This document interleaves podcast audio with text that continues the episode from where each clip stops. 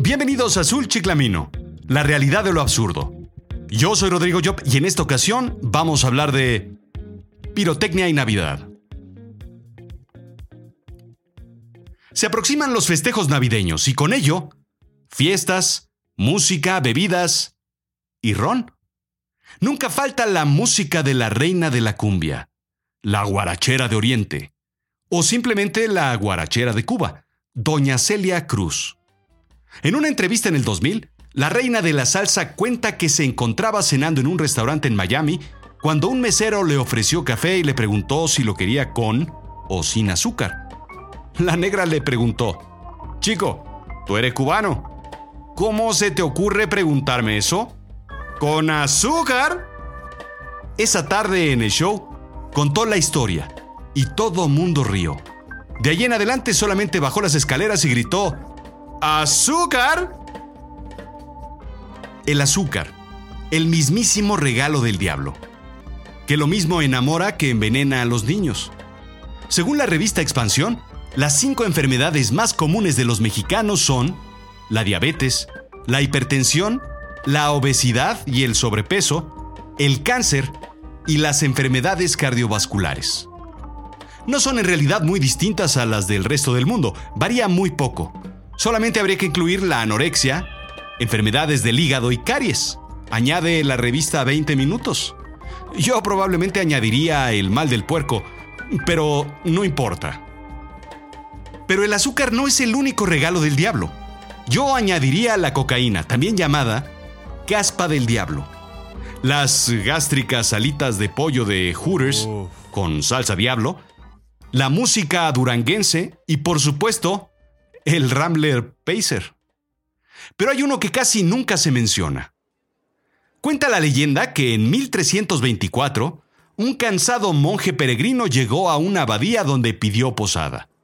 Tras una noche larga de charla con el abad, el peregrino reveló una nueva y extraña receta que consistía en la mezcla de carbón, azufre y salitre. A la mañana siguiente el monje continuó su camino no sin antes exponer, de forma accidental, un peludo rabo al abad.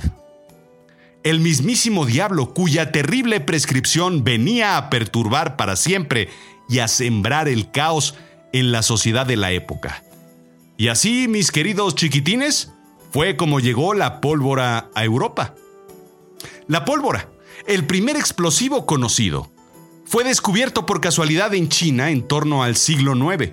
Al parecer fue un alquimista que en búsqueda de la eterna juventud dio por accidente con la fórmula de un explosivo. Y ¡boom! Quedó más feo de lo que estaba. En las fiestas navideñas nunca falta la pólvora como uno de los condimentos que aromatizan la casa, junto con la canela, el jengibre, el pino y el English leather del tío Pelayo. Total que nos sentamos, convivimos, comemos, bebemos, comemos, bebemos, comemos, bebemos, bebemos, bebemos, y al día siguiente la cosa está que arde. Para unos, ardor estomacal. Para otros, menos afortunados, ardor en la piel. Los fuegos artificiales. Los cohetes, o también llamados pirotecnia. Hay quien pone un lugar más en la mesa e invita al mismísimo diablo a cenar. Ya hay muy mala suerte en el mundo para además jugar con dados cargados a favor del infortunio. ¿No? Como digamos, esa necesidad de cruzar la calle lejos de un paso peatonal. Si ya sabemos que es peligroso, pues... Mm, eh, pues ¿para qué? O comprar en el buen fin el refrigerador que no necesitas y que no puedes pagar y más aún a 12 meses sin intereses. Pues si la cosa está ya fregada, ¿para qué votamos por el PRI o por Trump? Dicen en mi pueblo, alegre el indio y le dan maracas, o más bien, lo que en este caso se describiría mejor como el que con leche se quema hasta el coco que le sopla.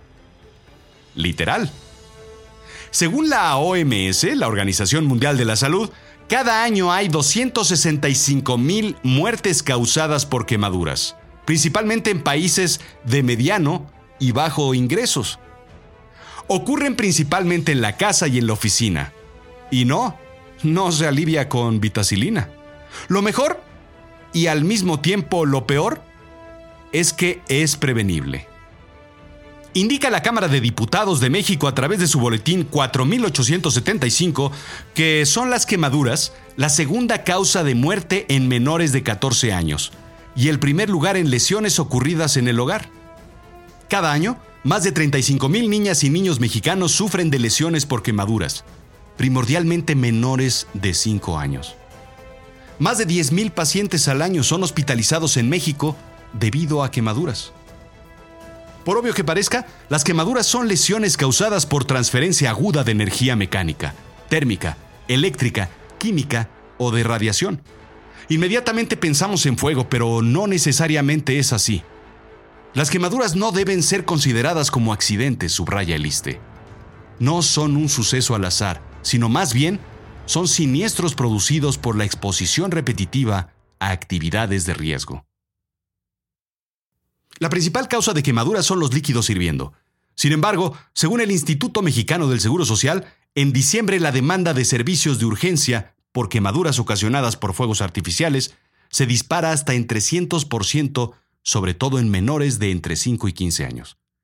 El 16 de septiembre, las fiestas patrias de México, tenemos cifras similares. Toda la región de Latinoamérica se comporta más o menos de la misma manera. Los países menos afortunados son India, Bangladesh y Nepal, que presentan cifras aún peores. Es un riesgo que existe todo el año, en todos lados, pero se acrecenta en las festividades. Ni siquiera es necesario quemar cohetes, simplemente basta que un niño se los eche a la bolsa como para que el calor o la fricción los encienda. Y bueno. Pero la cosa no termina en la quemada. Continúa con el calvario de los riesgos de infección si la quemada no fue atendida con cuidado daños psicológicos profundos y, por supuesto, el impagable gasto económico. Según el Senado de la República, se estima que el monto aproximado requerido para una atención de un paciente con quemaduras de más del 50% de su cuerpo oscila entre 500 y un millón de dólares, cerca de 15 mil dólares diarios. La Fundación Michui Mao ha señalado que cada 48 horas un niño mexicano es víctima de quemaduras. En México los cohetes de todo tipo se venden con total libertad en las calles y en los mercados. Pero, ¿qué es la Fundación Michui Mao?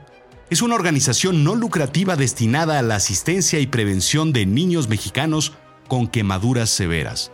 Digamos que comenzaron por hacer el trabajo que, mm, por diversas razones, en el servicio de salud no se le ponía atención. Su misión es orientar difundir medidas de prevención, brindar atención médica especializada y oportuna para que los niños no mueran por no ser bien atendidos y continúen sus tratamientos médicos hasta que la rehabilitación física y emocional se lleve a cabo. Capacitar profesionales de la salud en atención médica especializada y sobre todo, gestionar la atención de personas con quemaduras. Pero a ver, a ver, a ver. Estamos en el siglo XXI. Las cosas deben estar cambiando, ¿no es así? Debe haber más conciencia, hay más atención médica, hay mejores equipos, ¿o no? Los servicios de atención especializados no existen en México, tampoco en Latinoamérica. La Fundación ha trasladado en 13 años a más de 1.400 niños al Hospital Shrines en Galveston, el mejor en el mundo para niños quemados. En México se ha hecho conciencia y se ha invertido de la mano con el gobierno, pero a veces no es suficiente. Virginia Sendel, presidenta de la Fundación Michui Mau, acusó al gobierno de Veracruz de desaparecer un equipo de atención a niños quemados con valor de 3 millones de pesos, que fue pagado por la Fundación Gonzalo Río Arronte, indica el financiero.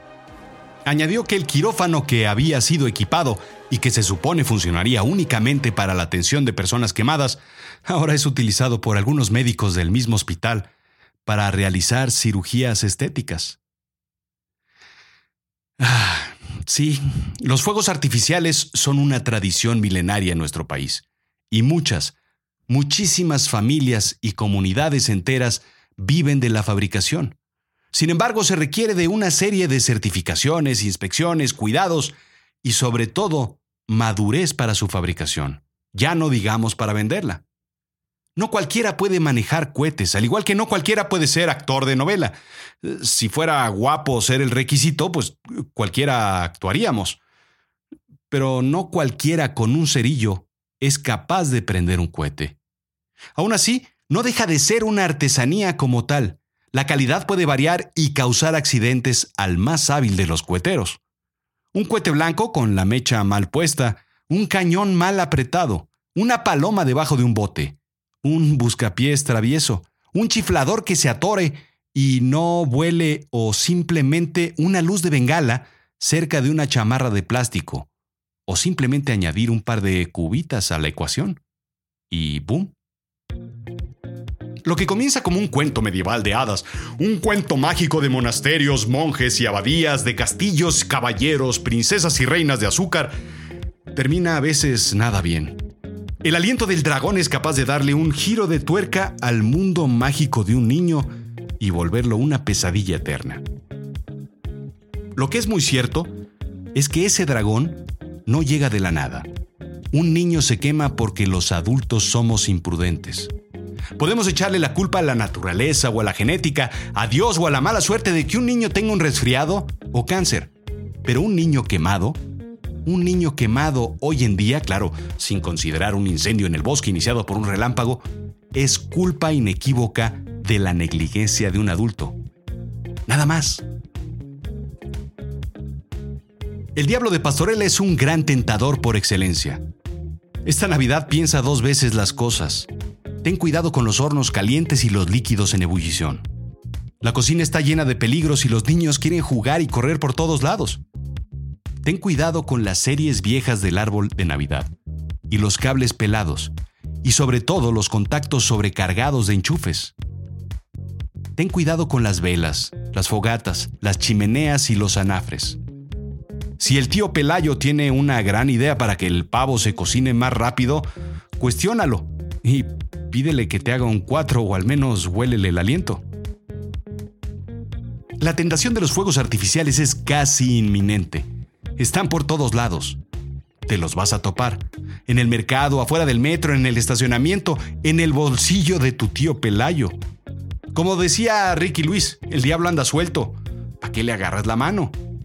Y es él el que te dice, ándale, nomás un cuetito. Piénsalo. Esto fue Azul Chiclamino, la realidad de lo absurdo. Yo soy Rodrigo Job. Sígueme en Twitter, arroba Rodrigo-Job.